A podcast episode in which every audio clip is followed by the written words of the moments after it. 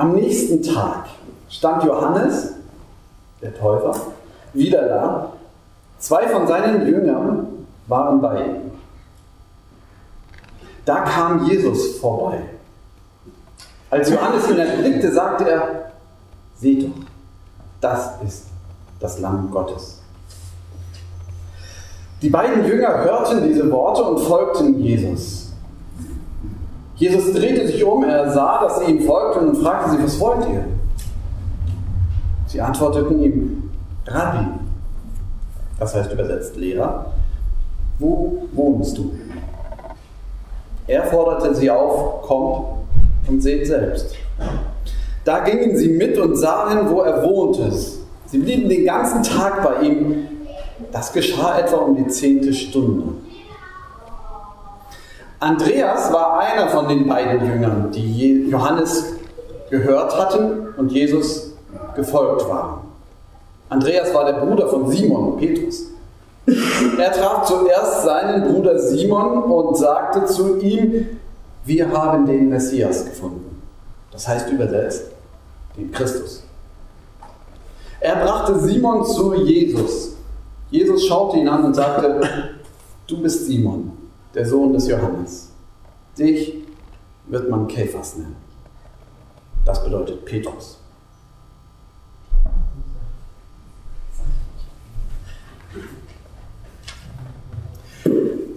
Es gibt Abschnitte oder Texte oder Redeweisen, die reden zwischen den Zeilen.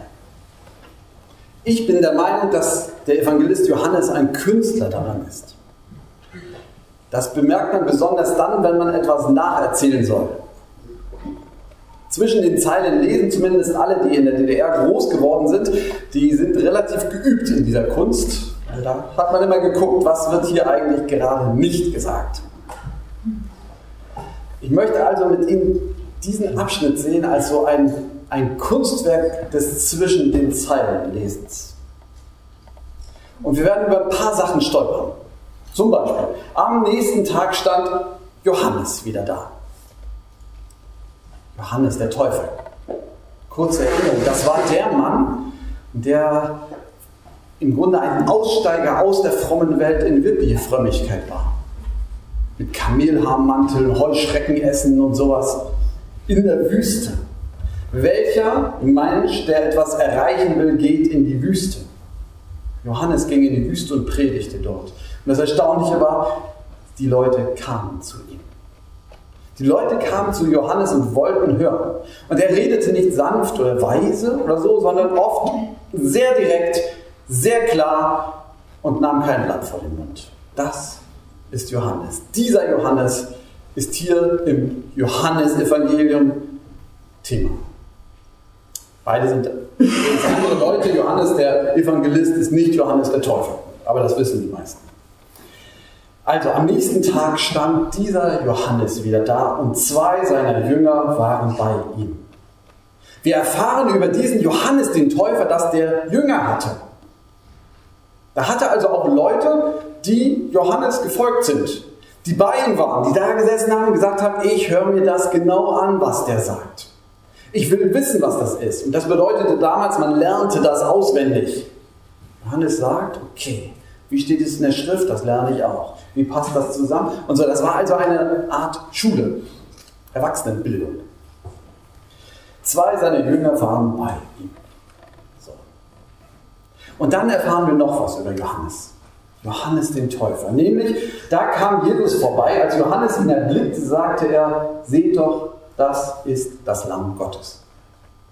Das ist wieder sowas, worüber wir gerne schnell hinweglesen, denn das Lamm Gottes kennen wir ja. Jedes Osterfest steht da, das Osterlamm, das wir haben. Oder aus Schokolade gibt es auch, das zu kaufen. Ich habe gerade bei einem unserer Kinder entdeckt, dass da äh, diese, diese Osterlämmer haben ja oft dieses Kreuz mit der Fahne dran, ja. Da sind ungefähr 15 solche Fähnchen, sind da wunderbar gehäkelt oder sowas. Ja, das kennen wir. Das Lamm, das das Kreuz trägt und dann steht das Chiro da drauf. Na klar, das Lamm Gottes, wissen wir doch. Aber das taucht eigentlich nur hier in der Bibel auf. Ach, das ist bestimmt allgemein. Wer das Alte Testament liest, der findet bestimmt ständig das Lamm Gottes. Nee, typisch Johannes. Wir kriegen hier Einblick in das, was Johannes der Täufer mit seinen Leuten auch besprochen hat. Das Lamm Gottes taucht gar nicht so auf in der Bibel. Wie kommt Johannes also dazu?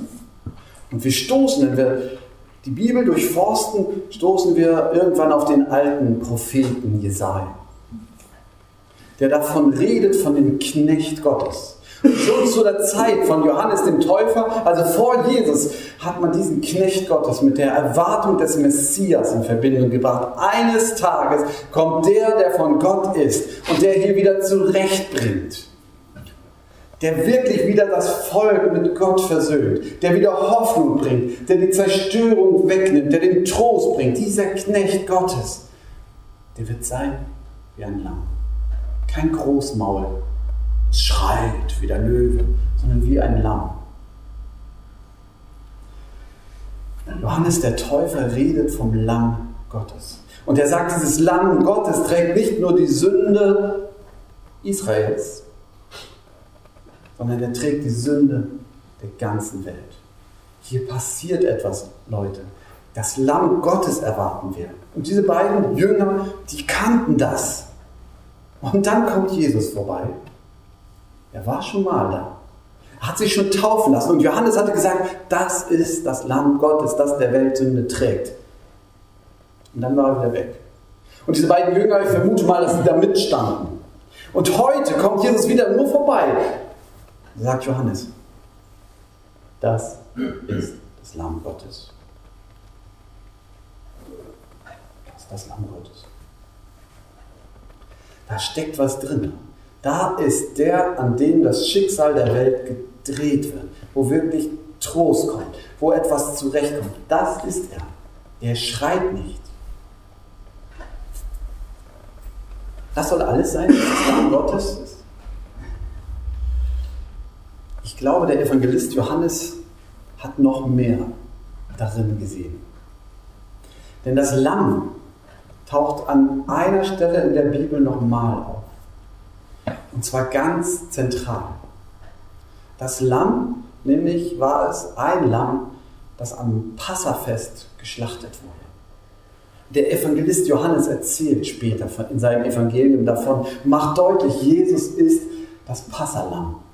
Das wird geschlachtet und mit dem Blut auf die Pfosten geschmiert. Dieses Blut des Lammes, das Leben dieses Lammes rettet damals das Volk Israel, damit es ausziehen kann in die Freiheit. Und Johannes, der Evangelist, wenn er Johannes den Täufer reden hört, das ist das Lamm Gottes, so weiß der Evangelist Johannes, dieses Lamm ist noch mehr als nur der Knecht Gottes, der stumm sein Schicksal erträgt, Nein, es ist der, der sogar die Sünde der ganzen Welt hinwegträgt. Es ist wirklich Veränderung passiert. Es ist Freiheit da. Das Lamm Gottes. Und dann lesen wir weiter. Die beiden Jünger hörten diese Worte und folgten Jesus.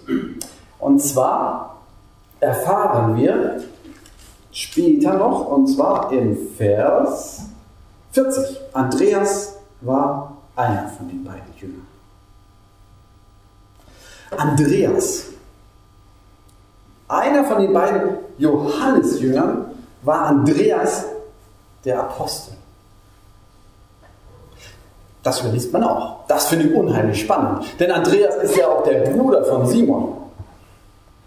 Einer der Apostel war also Jünger von Johannes dem Täufer der hat vielleicht dem Evangelisten Johannes auch etwas darüber erzählt, was das bedeutet hat bei Johannes dem Täufer, wenn er vom Lamm Gottes sprach und dass Jesus das Lamm Gottes war. Der hat ihn vielleicht auf die Idee gebracht, dass, dass das Lamm Gottes das Passerlamm vielleicht auch ist.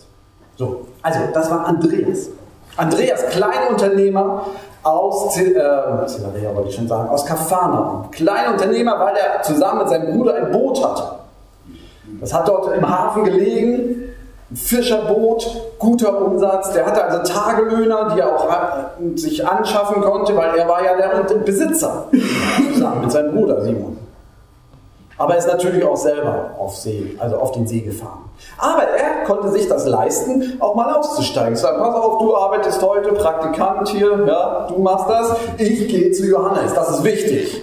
Ich muss rauskriegen, was da dran ist. Andreas also, erfahren wir, war einer von Johannes Jünger, der das gelernt hat, der das verinnerlicht hat, das Lamm Gottes. Und dann steht Andreas mit einem, von dem wir nicht mal den Namen wissen, das ist die nächste Überraschung da. Und Johannes sagt, das ist das Lamm Gottes. Und Andreas denkt ja, das ist das Lamm Gottes. Das ist das Lamm Gottes. Was meinst du? Wenn das das Lamm Gottes ist, dann müssen wir das prüfen. Wollen wir gehen? Ja, natürlich. Wir müssen das rauskriegen, was an diesem Jesus ist. Ob Jesus wirklich der ist, von dem hier geredet wird. Gucken sich zu Johannes um und der sagt, geht. Stark, oder? Johannes lässt Leute einfach gehen. Und ob Andreas ohne diesen zweiten Jünger gegangen wäre, wir wissen es nicht. Aber jetzt waren sie zu zweit. Sie waren also ein Kollegium, das prüfen konnte, was dran ist an diesem Jesus. Und sie gehen los. Sie gehen los und Jesus hinterher. Und dann kommt diese überraschende Szene. Die beiden Jünger hörten also die Worte, folgen Jesus. Jesus dreht sich um und sieht sie ihm folgen und sagt, was wollt ihr? Nicht sonderlich freundlich. Nee, das Fenster muss zu. Entschuldigung. Das zieht so dann kommt der ganze Wachs auf die Erde. Das ist freundlich. Entschuldigung. Jesus fragt, was wollt ihr? Sie sagen, Rabbi, ein Übersetzungseinstieg, das heißt Lehrer, wo wohnst du? Eigentlich steht hier, wo bleibst du? Oder wo wirst du bleiben? Das ist eine wichtige Frage für Andreas, auf jeden Fall. Wo bleibst du? Wo bleibe ich? Wo kann ich zu Hause sein? Wo gehört mein Herz wirklich hin? Soll ich bei Johannes bleiben? Sollen wir dir nachfolgen? Jesus, wo bleibst du eigentlich? Zeig uns, wo bleibst du? Sollen wir bei dir bleiben? Steckt drinnen. Und Jesus sagt, komm. Und sie selbst. Jesus sagt, komm. Für Andreas war es entscheidend, dass er sich bewegt und nachkommt und selber sieht. So gehen sie mit Jesus. Übrigens steht hier nicht, dass sie dann in sein Haus gingen. In meiner Vorstellung, ich weiß nicht, ob das stimmt, in meiner Vorstellung war Jesus gar nicht in irgendeinem Haus. In meiner Vorstellung hat er am See Genezareth übernachtet, unter freiem Himmel. Hat sie eingeladen zum Lagerfeuer und gesagt, kommt, wir machen uns ein paar Fische. Und sie haben gesehen, wo er bleibt. Und dann kommt dieser überraschende Satz, sie blieben den ganzen Tag bei ihm. Und das geschah etwa um die zehnte Stunde. Vorher steht hier in dieser Übersetzung, und sie sahen, wo er wohnte, aber da steht auch wieder, wo er blieb. Ja? Gut. Vielleicht habe ich auch Unrecht. Und er zeigt ihnen ein Haus. Interessant ist das bloß, dass sie mit ihm gehen und sehen. Und dann steht, es geschah um die zehnte Stunde. Andreas. Andreas und der andere gehen mit und erleben Jesus. Vielleicht einen Tag, keiner weiß nicht so richtig, wie das gemeint ist und was plötzlich die zehnte Stunde da soll. 16 Uhr. Also wenn man 16 Uhr mit Jesus geht und dann ist bis zum Abend noch zwei, drei Stunden, so, das ist vorbei. Den ganzen Tag? Oder meint der Evangelist, dass sie den ganzen Tag da blieben? Aber was passierte dann zu dieser zehnten Stunde? Wieder etwas, über was man stolpert. Für Andreas, so stelle ich mir das vor, der ging dort mit und dann erlebte er Jesus und er sagt, Leute, ich weiß noch genau, es war nachmittags um vier. Da fiel bei mir der Groschen. Dieser Mann ist das Lamm Gottes, das der Welt Sünde trägt. Dieser Mann ist der Messias. Dieser Mann, an diesem Jesus entscheidet sich alles. Ich wusste es, es war nachmittags um vier. Manche von uns können so eine Geschichte erzählen, oder? Manche nicht. ist nicht schlimm. Aber manche können das erzählen, die wissen das. Mich hat es gerade in der Vorbereitung nochmal beeindruckt, die Geschichte von Johann Christoph Blumhardt und seinem Sohn Christoph Blumhardt.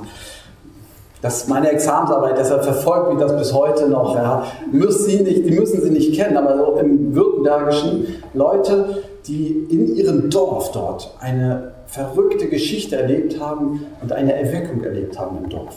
Und zwar fing das alles an mit der Krankheit einer Frau. Und Vater Johann Christoph Blumhardt, der hat für die gebetet und mit dem Arzt zusammen um das Leben dieser Frau gerungen und die Gesundheit. Und dann irgendwann kam, sagt er von sich, er konnte es nicht mehr ertragen, setzte sich hin und, und betete einfach, Jesus, bitte lass das jetzt ein Ende haben. Und dann heißt es, wird erzählt, dass diese Frau laut aufschrie, Jesus ist Sieger. Und danach war sie frei und geheilt. Verrückt. Also man, der Arzt bestätigt das damals, es gibt da Mitschriften und so. Interessante Sache. Und am nächsten Sonntag nach dem Gottesdienst haben die Leute im Dorf beim Pastor an der Fahrtür angestanden, Schlange gestanden und wollten beichten. Das, war, das ganze Dorf wurde auf den Kopf gestellt. Man, man merkte, da wollen Leute wirklich mit Gott leben. So. Und nun kommt der Sohn, Christoph. Auch der Christoph. Christoph Blumann wächst dort auf, übernimmt nach dem Tod des Vaters die Fahrstelle dort und kennt diese Geschichte vom Erzählen. Ja, so ist das gewesen. Jesus ist Herr, ist das Motto dort. Nee, Jesus ist Sieger, ist das Motto im Dorf. Und die, diese Frau lebt im Pfarrhaus selbst und sagt noch über ihn fünf Jahre vor ihrem Tod, und der ist noch nicht wirklich zum Glauben gekommen, den Pastor, ja. Der lebt also und soll das Werk seines Vaters vollenden und hört von ihr, ach, eigentlich glaubst du noch gar nicht. Was das für ein Ring ist. Ich hab's gehört komm und sieh. Und er geht und geht und geht. Und dann erzählt dieser Christoph Blumhardt, dass der Tag kommt, wo die Frau stirbt. Die Gott lieben. Und er sitzt am Sterbebett und begleitet sie. Und am Sterbebett sind ihre letzten Worte: Jesus ist Sieger. Und dann stirbt sie. 26. Januar 1872. Und Christoph Blumhardt sagt, da wusste ich's. Da wusste ich auch, wie die Apostel gepredigt haben. Jesus ist Sieger. Ein Tag, er ist gekommen, hat gerungen, hat gefragt, hat sich sagen lassen, du glaubst noch gar nicht. Und dann ein Erlebnis war es und er wusste, Jesus ist Sieger. Es war um die zehnte Stunde.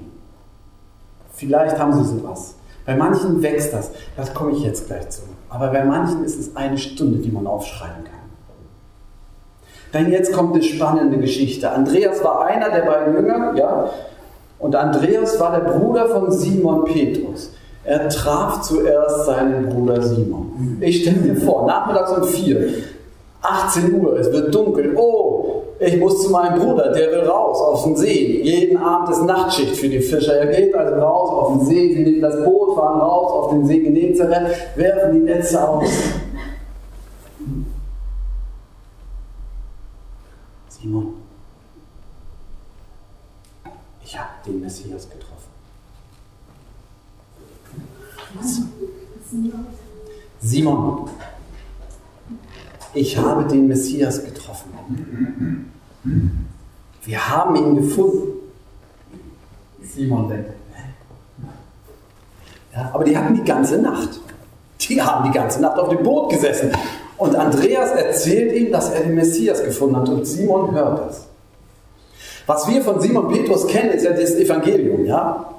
Jesus kommt, ich will in dein Boot steigen, äh, und fährt raus. Der große Fischzug, Simon erkennt, wer bin ich? Du, geh weg von mir, ich bin ein sündiger Mensch, ich will dich zum Menschenfischer machen. Ja? Und für, für, für mich und für viele ist das sozusagen der Anfang der Geschichte mit Simon Petrus. Aber Johannes erzählt uns diese Geschichte, das hat viel früher angefangen. Es war Andreas, sein Bruder, der ihn von Jesus erzählt hat. Und wenn man dann die Evangelien liest, dann weiß man, dass diese Geschichte auch ganz langsam weiterging. Denn Jesus hat in der Synagoge von Kapernaum gepredigt, Samstag für Samstag. Und ich vermute mal, Andreas hat gesagt, den musst du dir anhören, komm doch mal mit. Und irgendwann ist Simon mitgegangen, auch als Fischer in die Synagoge, wo die ganzen Pharisäer und Frommen saßen, aber er hat sich mit hingesetzt und gedacht, Mensch, es ist spannend. Und dann wird irgendwann erzählt, vor dem Fischzug, dass Simon ihn in sein Haus einlädt. Und seine Schwiegermutter ist nämlich krank und Jesus heilt die Schwiegermutter von Petrus. Das ist alles Geschichte, die davor war. Und Simon kriegt mit. Und dann, später heißt es in den Evangelien, von dem Haus, in dem Jesus war, ist zumeist das Haus von Simon gemeint. Der war der Stammkunde dann. Also er war Gast, Hausgast. Und Jesus hat dabei Simon gewohnt. Und er war sein Jünger und ist mit ihm gegangen. Und erst viel, viel später, vielleicht zwei Jahre später, kommt dieses Ereignis, wo Simon mit den anderen Jüngern unterwegs war, oben in Caesarea Philippi, da an den Banyas-Quellen und war da. Und dann und Jesus fragt, was sagen die Leute, wer ich sei? Johannes der Täufer und so. Und Simon sagt, du bist Christus. Da ist der Groschen gefallen. Der Sohn des lebendigen Gottes. Und darauf sagt Jesus, und du bist Petrus. Oder im Aramäischen, du bist Käfer. Das ist alles hier bei, bei, bei Johannes in einem Satz zusammengefasst, ja? Oder zwei.